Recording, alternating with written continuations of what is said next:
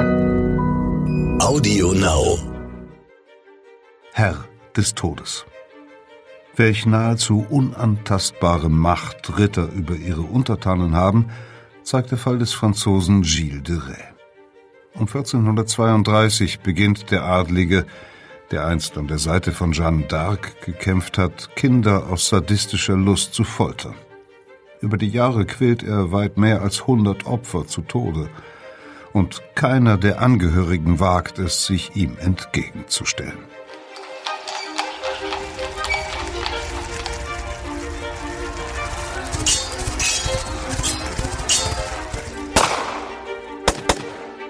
Verbrechende Vergangenheit.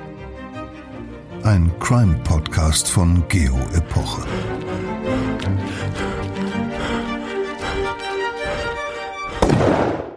Hallo, herzlich willkommen zur zweiten Staffel von Verbrechen der Vergangenheit. Mein Name ist Insa Bethke, ich bin Redakteurin bei Geo Epoche. In unserem Crime-Podcast rekonstruieren wir Verbrechen, die teils Jahrhunderte und sogar Jahrtausende zurückliegen, aber bis heute nichts von ihrer Faszination verloren haben. Und wir lassen die Zeit lebendig werden, in der sich die düsteren Ereignisse jeweils zutrugen. Bevor es losgeht, noch ein kurzer Hinweis auf unser neues Digitalangebot Geo Epoche Plus. Dort können Sie in allen Texten stöbern, die jemals in Geo Epoche erschienen sind und sich ausgewählte Geschichten vorlesen lassen. Geopoche Plus finden Sie unter www.geo-epoche.de und im App Store. Jetzt begeben wir uns ins Mittelalter. Eine Zeit, die gerne als besonders düstere Ära bezeichnet wird. Diese Vorstellung wird der damaligen Realität sicher nicht gerecht, trifft auf unseren heutigen Fall aber definitiv zu. Wir berichten über den Ritter Gilles de Rais, der im 15. Jahrhundert in der Bretagne im heutigen Frankreich über viele, viele Jahre grausame Verbrechen an Kindern beging. Bei mir im Studio ist der stellvertretende Chefredakteur von Geopoche, Dr. Frank Otto. Lieber Frank, Du hast dich als Wissenschaftler intensiv mit Serienmördern in der Geschichte befasst, hast zwei Bücher zu dem Thema geschrieben, aber der Fall Gilles de Rais hat auch dich fassungslos gemacht, hast du mir erzählt. Was macht diese Mordserie so einzigartig? Zunächst einmal ist es eine besonders gruselige, scheußliche Serie von Taten. Eine große Anzahl von Opfern, denen Gilles Schreckliches angetan hat. Das ist allerdings eher noch, sagen wir mal so, der Normalbereich dessen, womit sich Serienmörderforscher beschäftigen. Aber eins, wirklich einzigartig ist nicht die Grausamkeit der Taten, sondern einzigartig ist der Täter. Einer der reichsten Ritter Frankreichs, von uraltem Adel. Seine Familie führt ihre Abstammung auf einen christlichen Märtyrer des dritten Jahrhunderts zurück. Das ist natürlich Legende, aber sie ist auf jeden Fall sehr, sehr alt. Dann ist Gilles ein berühmter Kriegsheld in Frankreich. In mehreren Schlachten hat er mit Jeanne d'Arc gekämpft, war ihr Schutzpatron in den Schlachten, also Johanna von, von Orléans. Er hat dafür gesorgt, dass ihr also kein Leid zugefügt wurde, hat mehrere Schlachten gewonnen, ist zum Marschall von Frankreich ausgezeichnet worden vom französischen König. Also ein richtig wichtiger, angesehener Mann. Er gehörte ganz unzweifelhaft zur höchsten Elite Frankreichs, also zu den Top Ten. Damit ist sein Fall wirklich einer der ganz seltenen in der Geschichte, bei dem ein Serienmörder der dieser Führungsschicht angehört. Ein Ritter ist aber doch eigentlich ein Beschützer der Armen und Schwachen. Da gab es ja einen Ehrenkodex, dem sich dieser Stand verschrieben hatte, die ritterlichen Tugenden. Wie passt das zusammen? Diese ritterlichen Tugenden, der Beschützer zu sein, der Schwachen, derjenige, der die christlichen Werte aufrechterhält, die gelten zu dieser Zeit eben nur noch theoretisch. Das ist eine Ideologie, der aber in Wirklichkeit nicht mehr gefolgt wird. Wir müssen uns wirklich vorstellen, in welcher Zeit Gilles de Rais seine Morde begeht.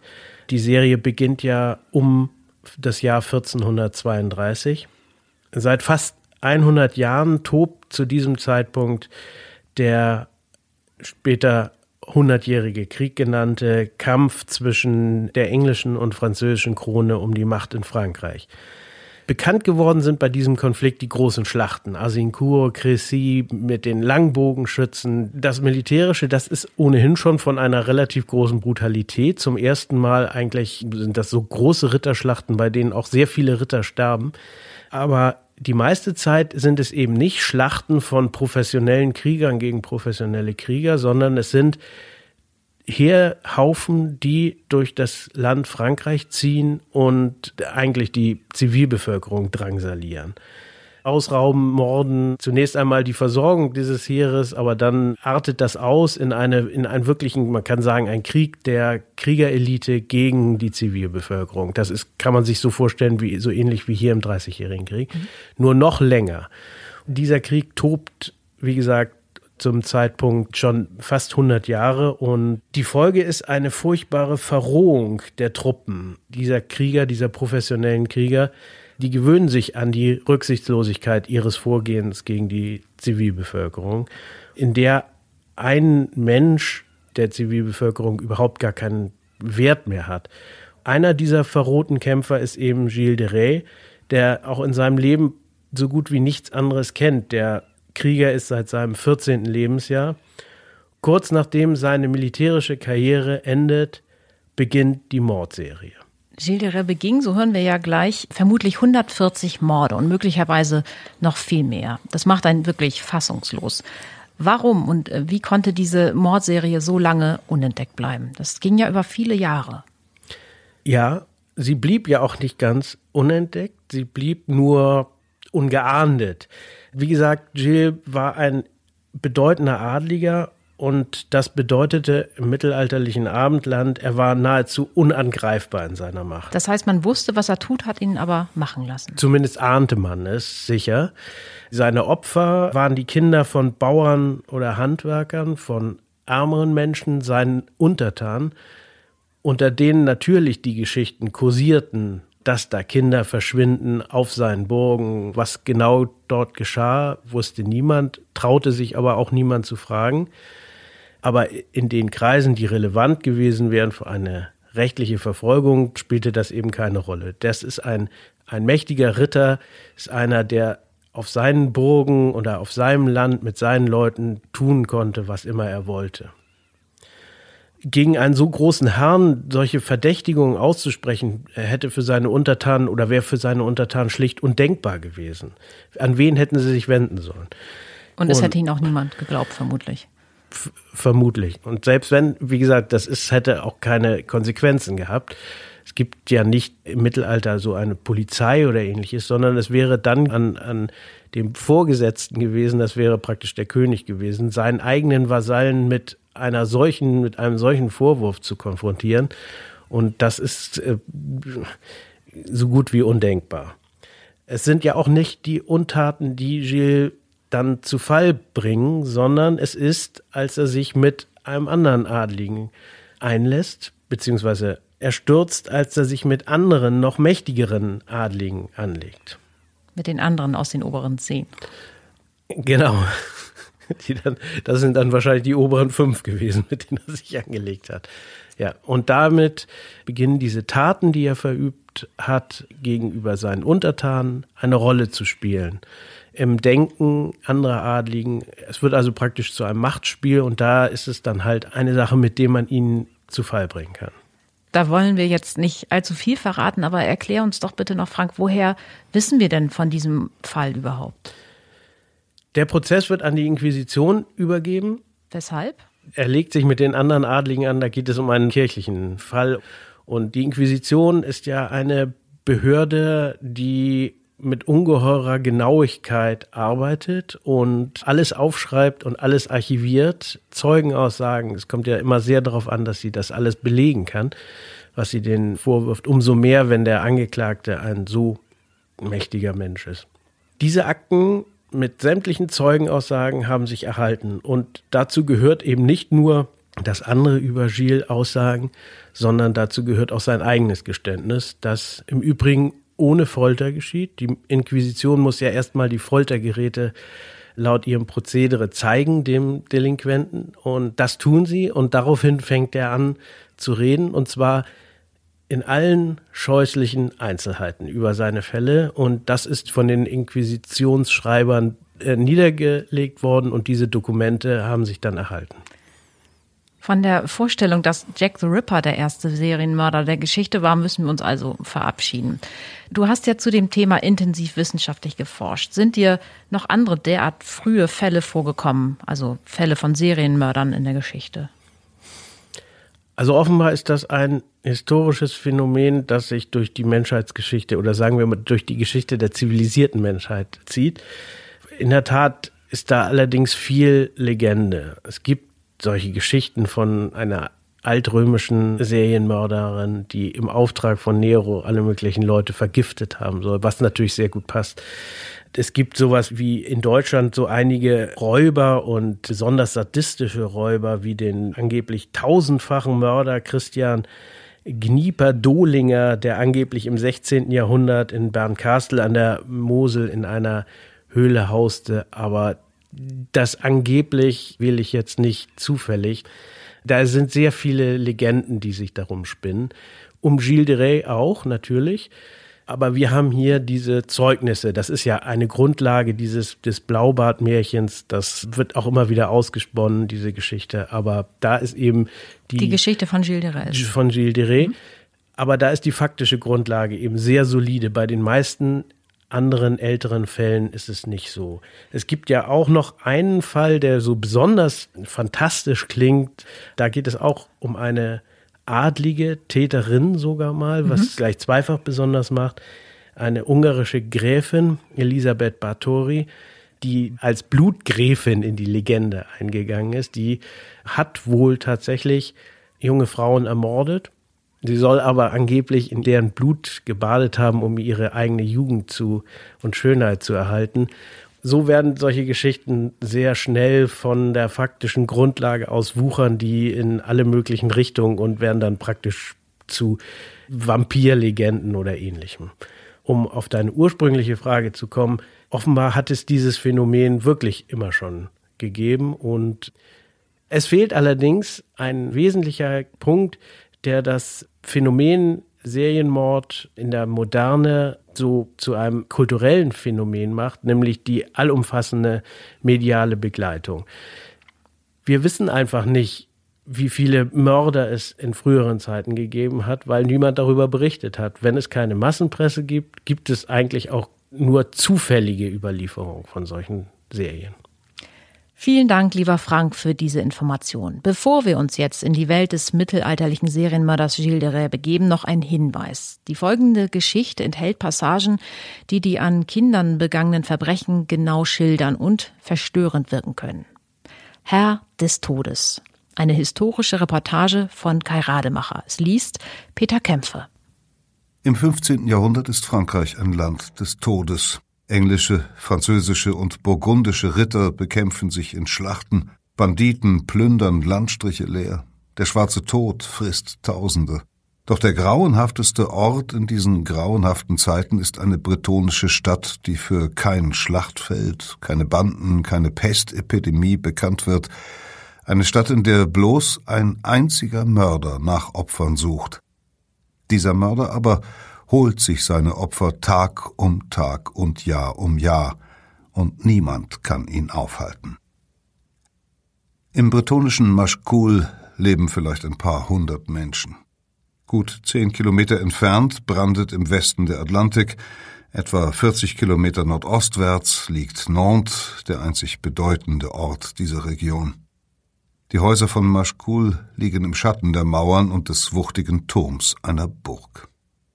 Irgendwann um 1432, später wird sich niemand mehr genau an das Datum erinnern können, schickt in Maschkul der Kirschner Guillaume Hilaire seinen zwölfjährigen Lehrjungen zu einem Botengang in diese düstere Burg.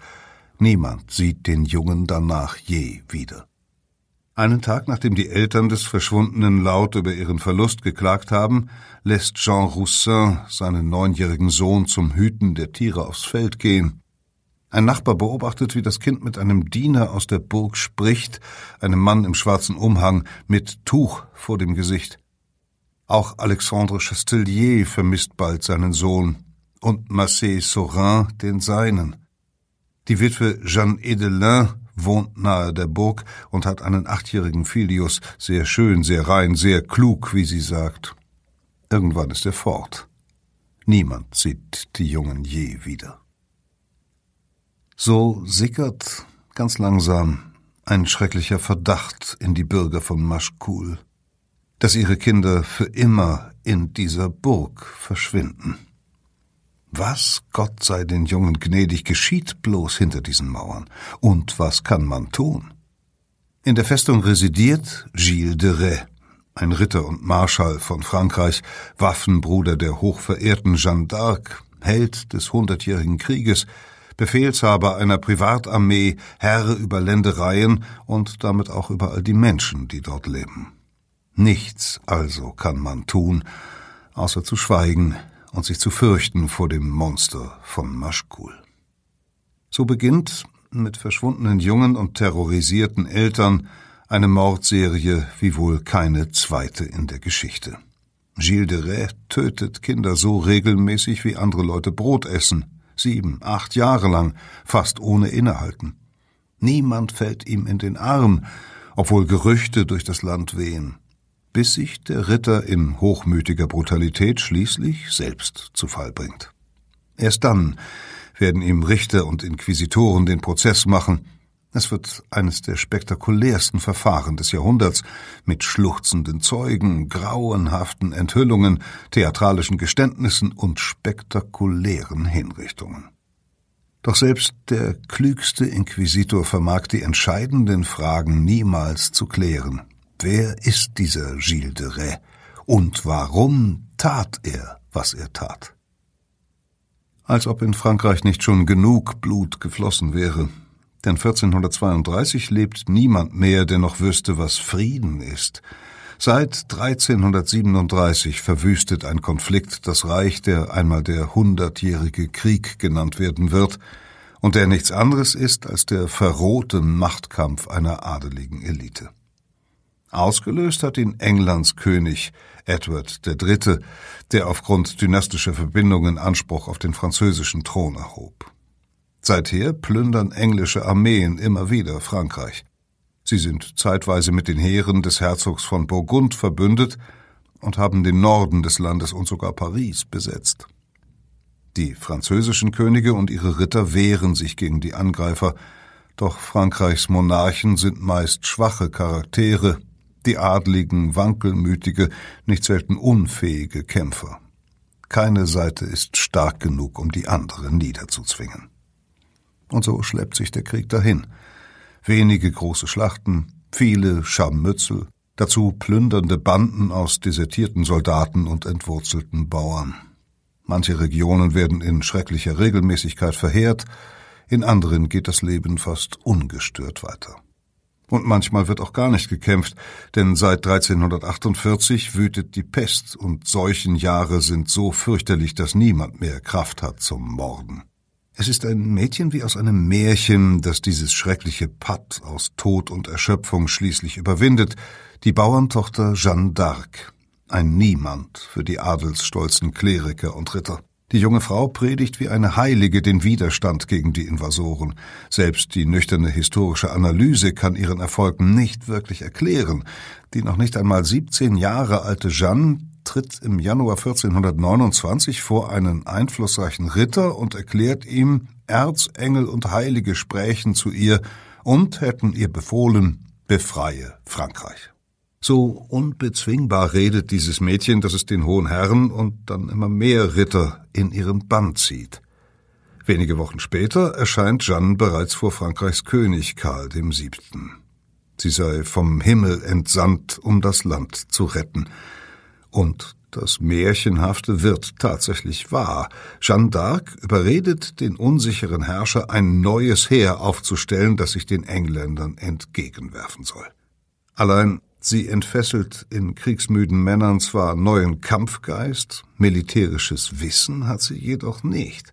Der König stellt ihr Ritter als Kommandeure zur Seite. Einer von ihnen verfügt zwar über wenig Erfahrung, doch gute Verbindungen zum Hof. Gilles de Rais. Der Adlige ist gerade einmal 24 Jahre alt, als ihn der König an die Seite von Jeanne d'Arc beordert. Er ist in einer Burg an der Loire geboren worden und hat die Eltern früh verloren, vielleicht an Krankheiten. Als Elfjähriger kam er in die Obhut seines Großvaters, Jean de Craon. Der ist ein zynischer Mann, der aus Gier zu jeder Gewalttat bereit ist und der den Enkel an seinen Verbrechen beteiligt.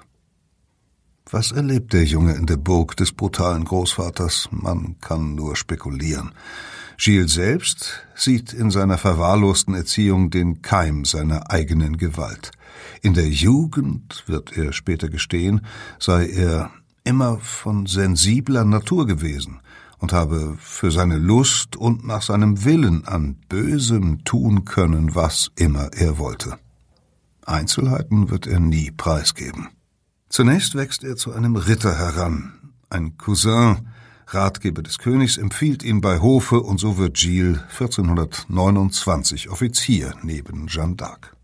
Das Bauernmädchen hat sich die von den Engländern belagerte Stadt Orléans zum Ziel gesetzt. Sie will den strategisch wichtigen Ort befreien. Das Wunder geschieht.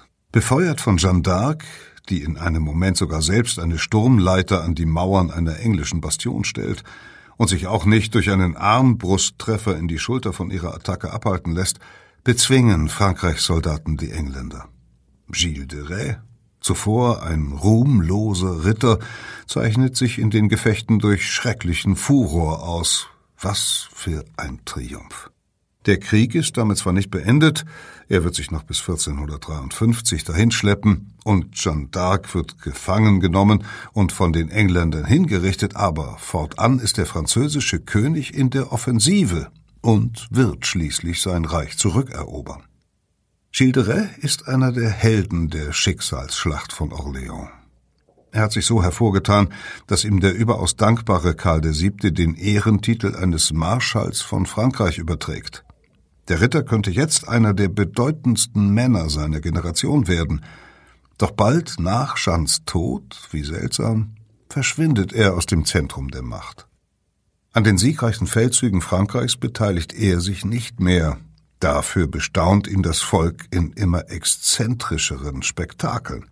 So nimmt er schon bald mehr als 50 Geistliche und Chorknaben in sein Gefolge auf. Oh, Chorknaben, wie liebt er kirchliche Hymnen. 200 bewaffnete Ritter folgen ihm auf Reisen, wenn er Städte wie Orléans oder Poitiers besucht. Trompeter und Herolde kündigen sein Kommen an, Buchmaler, Waffenmeister und Alchemisten umschwirren den Tross. Als der Adlige einige Monate lang in Orléans residiert, mietet er die feinsten Häuser, lädt zu prachtvollen Theateraufführungen und zahlt dafür mehr als 80.000 Livres, eine unfassbare Verschwendung. Gilles de Rais gibt mehr Geld aus, als seine Ländereien einbringen, also lebt er von der Substanz, verkauft eine Burg oder tritt Land ab, um seine Kosten zu decken. So bodenlos ist seine Sucht, dass sein jüngerer Bruder René und ein einflussreicher Cousin, beide um das Erbe besorgt, 1435 einen Befehl des Königs erwirken, der jedem Franzosen weitere Geschäfte mit Gilles verbietet. Damit ist der einst strahlende Held von Orléans zur persona non grata geworden, politisch und militärisch bedeutungslos, ein Verschwender, der sich auf die ihm noch verbliebenen bretonischen Burgen zurückzieht, etwa nach Maschkul. Niemand beachtet ihn noch. Und vielleicht ist es genau das, was Gilles will, denn längst ist er nicht mehr nur ein Prasser, sondern ein Mörder. Später wird er sich daran erinnern, dass seine Verbrechen in dem Jahr begannen, in dem mein Großvater starb. Das Leben des schrecklichen Alten endet am 15. November 1432. Beginnt Gilles de Rais da vorwarnungslos seine schreckliche Serie? Lockt er Kinder in den Tod, als der Großvater das Zeitliche gesegnet hat? Oder bereits in den Wochen davor, da der Alte hilflos in Agonie liegt? Später im Verhör wird Gilles kein früheres Verbrechen gestehen. Überhaupt taucht nirgendwo in den Quellen ein konkreter Hinweis auf Untaten vor 1432 auf. So mag tatsächlich der Lehrjunge des Kirschners Guillaume Hilleret das erste Kind sein, das diesem schrecklichen Ritter zum Opfer fällt. In seinen Taten folgt Gilles einem satanischen Ritual. Und er hat Helfer. seinen Verwandten Gilles de Sillé, die Diener Henriet und Poitou, sowie Jungen aus seinem Kirchenchor und Ritter aus dem Gefolge. Mehr als ein Dutzend Namen werden im Prozess später genannt. Auch hier kann man heute nur spekulieren, was sie zu Handlangern werden lässt. Henriet und Poitou zum Beispiel treten bereits als Halbwüchsige in die Dienste des Hohen Herrn, ebenso die Chorsänger. Vielleicht ist es eine perverse Form schrecklicher Erziehung, sie haben es einfach von Kind auf so gelernt? Gilles de Sillé und manche Ritter sind hingegen womöglich durch den schier ewigen Krieg verroht. Vielleicht zählt für sie ein Menschenleben so wenig, dass sie den Befehlen zur Gewalt gleichmütig folgen. Diese Helfer jedenfalls locken hübsche Jungen in die Burg. Der Maskenmann etwa, den ein Zeuge beim neunjährigen Sohn des Jean Roussin gesehen hat, ist Gilles de Sillé. Die Komplizen reden arme Jungen an, Bettler, Bauernkinder, versprechen ihnen, dass sie beim hohen Herrn de Rais als Pagen oder Sänger dienen können, stellen Kleidung, Essen, eine Flucht aus dem täglichen Elend in Aussicht. Nur wenn sie keinen Jungen auftreiben können, greifen sie sich wohl auch Mädchen. Hat sich erst einmal das Burgtor hinter dem ahnungslosen Kind geschlossen, wird es in einen eigens präparierten Raum geführt. Im Verhörprotokoll des Dieners Poitou ist nachzulesen, was anschließend geschah. Der Zeuge sagt aus, dass Gilles de Rais, ehe er seine Ausschweifungen an besagten Jungen oder Mädchen beging, sie mit eigenen Händen mit einem Seil um den Hals an einen Haken hing, damit sie nicht schrien. Dann ließ er sie wieder hinunter, streichelte sie und versicherte ihnen, dass er ihnen nicht wehtun werde, im Gegenteil, er wolle seinen Spaß haben. Dann rieb Gilles seinen Penis auf den Bauch der Jungen und Mädchen, wobei er das natürliche Gefäß der Mädchen ignorierte mit großer Lust und Leidenschaft, bis er sein Sperma auf deren Bäuchen ejakulierte. Dann tötete er sie, manchmal mit eigener Hand, oder es war besagter Sillet oder besagter Henriet oder der Zeuge selbst, Poitou oder jemand anderer.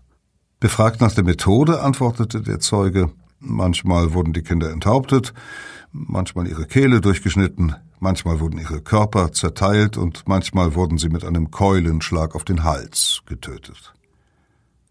Mit wahnhafter Präzision schildert der Zeuge, dass Deret seine Opfer zuweilen vor dem Mord sexuell missbraucht oder danach, wenn der Körper noch warm ist, manchmal in exakt jenem Moment, wenn aus Wunden das Blut spritzt und sie unter ihm sterben.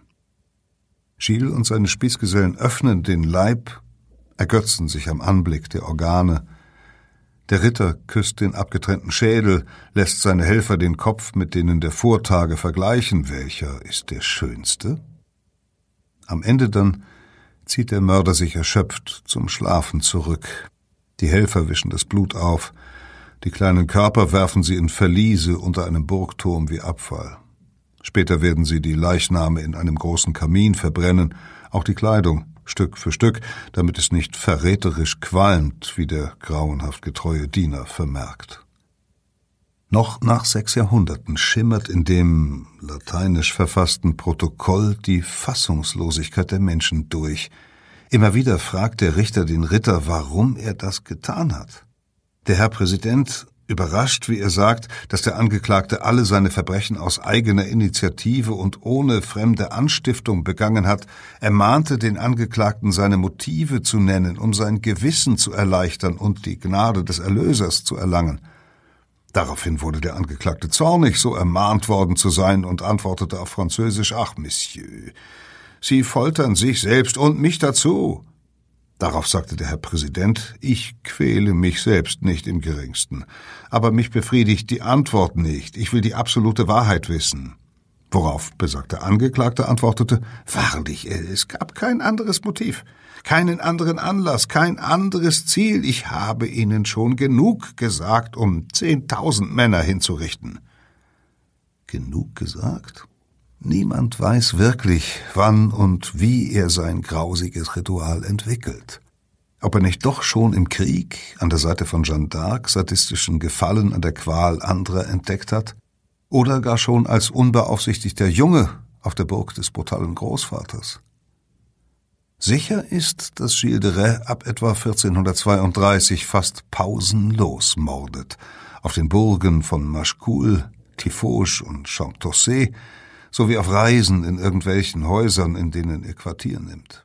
In Vannes zum Beispiel lockt einer der Chorknaben einen Zehnjährigen zum Ritter, der sein Opfer sexuell missbraucht und es dann ermorden lässt.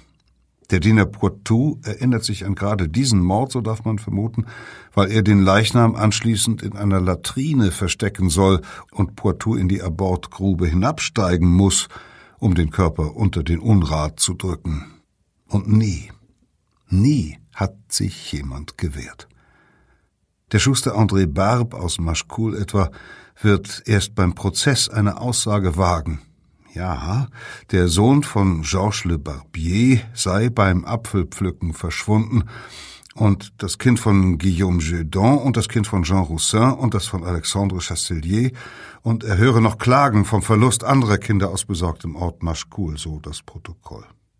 Nachbarn warnen Barb und seine Frau, sie sollten auf ihr eigenes Kind achten, damit es nicht entführt wird, und sie fürchteten sich sehr davor.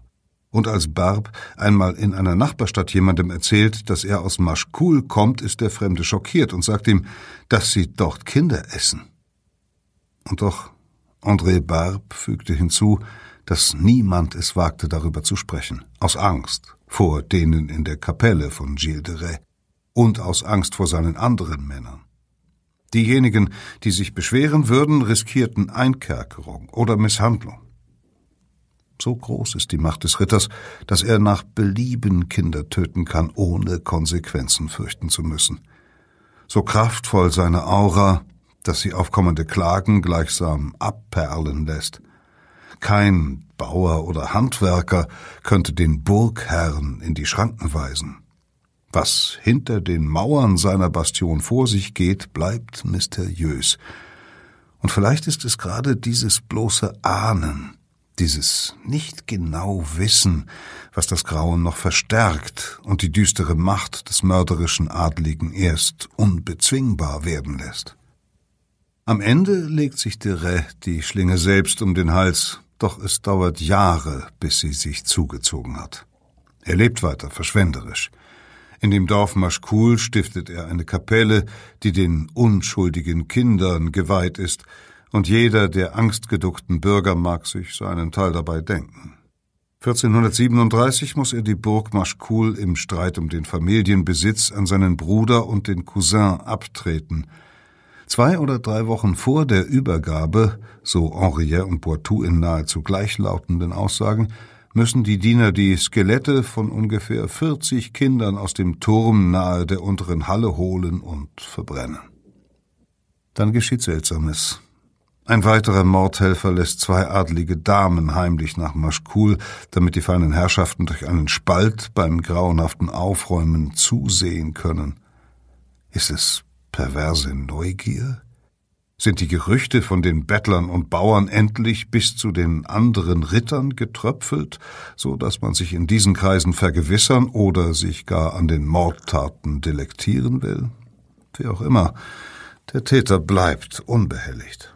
Als sein Bruder René und der Cousin die Burg übernehmen, entdecken sie in einem Verlies zwei Kinderskelette, offenbar von Opfern, die die Diener vergessen haben.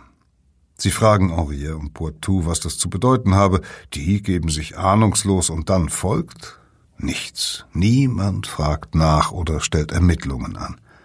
Trotzdem, so muss man annehmen, haftet Gilles de Rais spätestens 1437 unter Frankreichs Rittern der Pesthauch des Mörders an, eines Mannes, mit dem man besser nichts zu tun hat. 1438 muss er die Burg Chantossé abtreten. Wieder lassen Poitou, Henriet und andere Helfer so heimlich wie möglich etwa 40 Kinderskelette verschwinden. Sie schaffen sie in drei großen Kisten fort und verbrennen sie. Im Jahr darauf trifft Gilles den charmanten, skrupellosen François Prelati, einen Italiener, der sich als Alchemist und Teufelsbeschwörer ausgibt. Denn der Ritter, dessen Naivität fast so groß ist wie sein Sadismus, sucht ständig nach Hexern, Dämonenbeschwörern, Wundertätern, die für ihn Gold erschaffen sollen, um seine immer weiter anwachsenden Schulden zu begleichen. Und die ihn vielleicht auch, aber das bleibt Spekulation, von jenem Blutdurst heilen sollen, unter dem er selbst doch irgendwie leidet. Jedenfalls fantasiert er gelegentlich von einer Pilgerreise nach Jerusalem, um sich im heiligen Land von seinen Sünden zu reinigen, aber es wird nie dazu kommen. Gilles zieht Scharlatane von weit her an, die ihm mit ihren Gaukeleien noch die letzten Münzen abnehmen. Und der hemmungsloseste von allen ist François Prelati.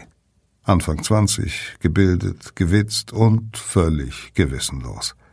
Der Ritter verfällt dem charmanten Fremden macht ihn möglicherweise auch zu seinem Liebhaber, sieht in ihm den Retter.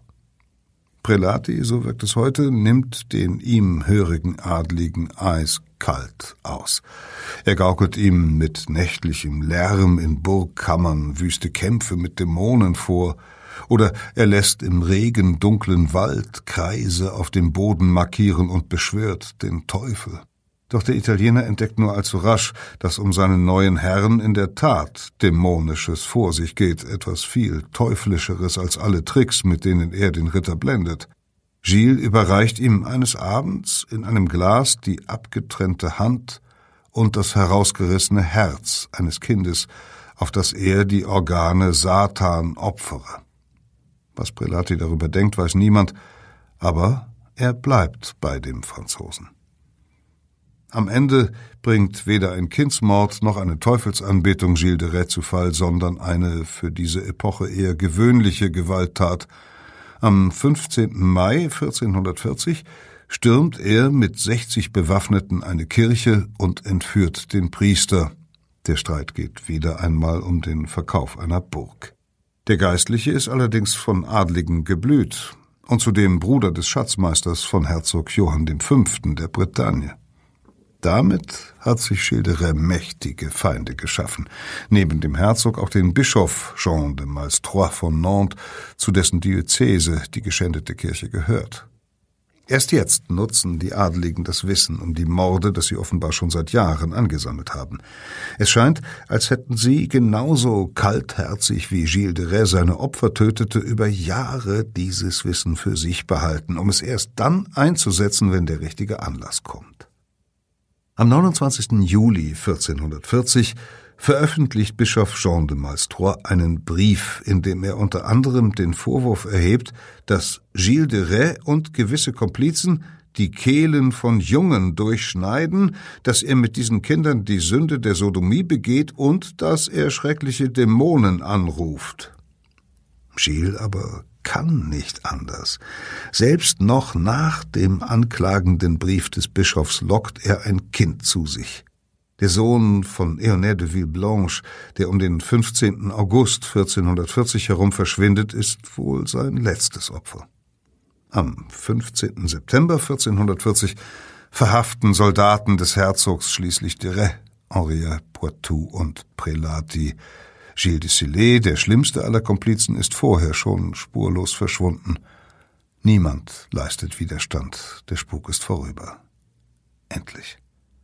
Bald darauf steht Gilles de Rais in Nantes vor gleich zwei Gerichten, einem kirchlichen unter Bischof Jean de Malstroit und einem Inquisitor, sowie einem weltlichen unter Pierre de l'Hôpital, dem obersten Richter der Bretagne.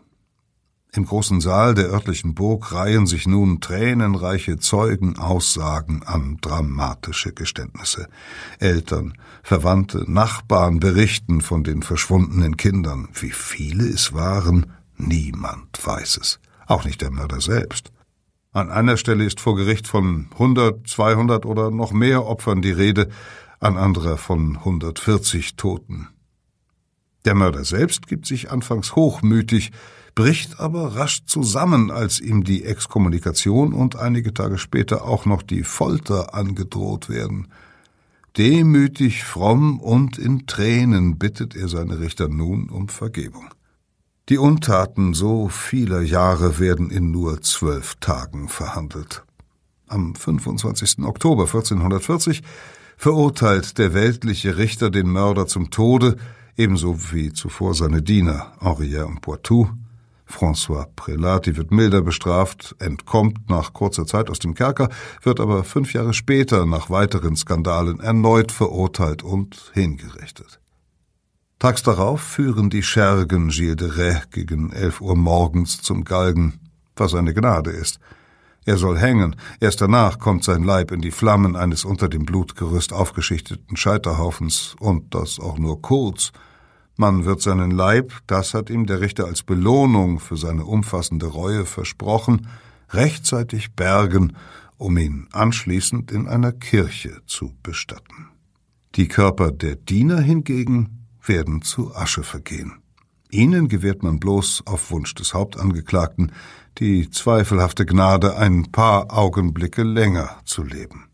Sie sollen mit eigenen Augen sehen können, wie der Ritter stirbt, damit sie in ihrem Tode nicht den Verdacht haben, der privilegierte Adelige werde nach ihrem eigenen Hinscheiden möglicherweise noch im letzten Moment begnadigt.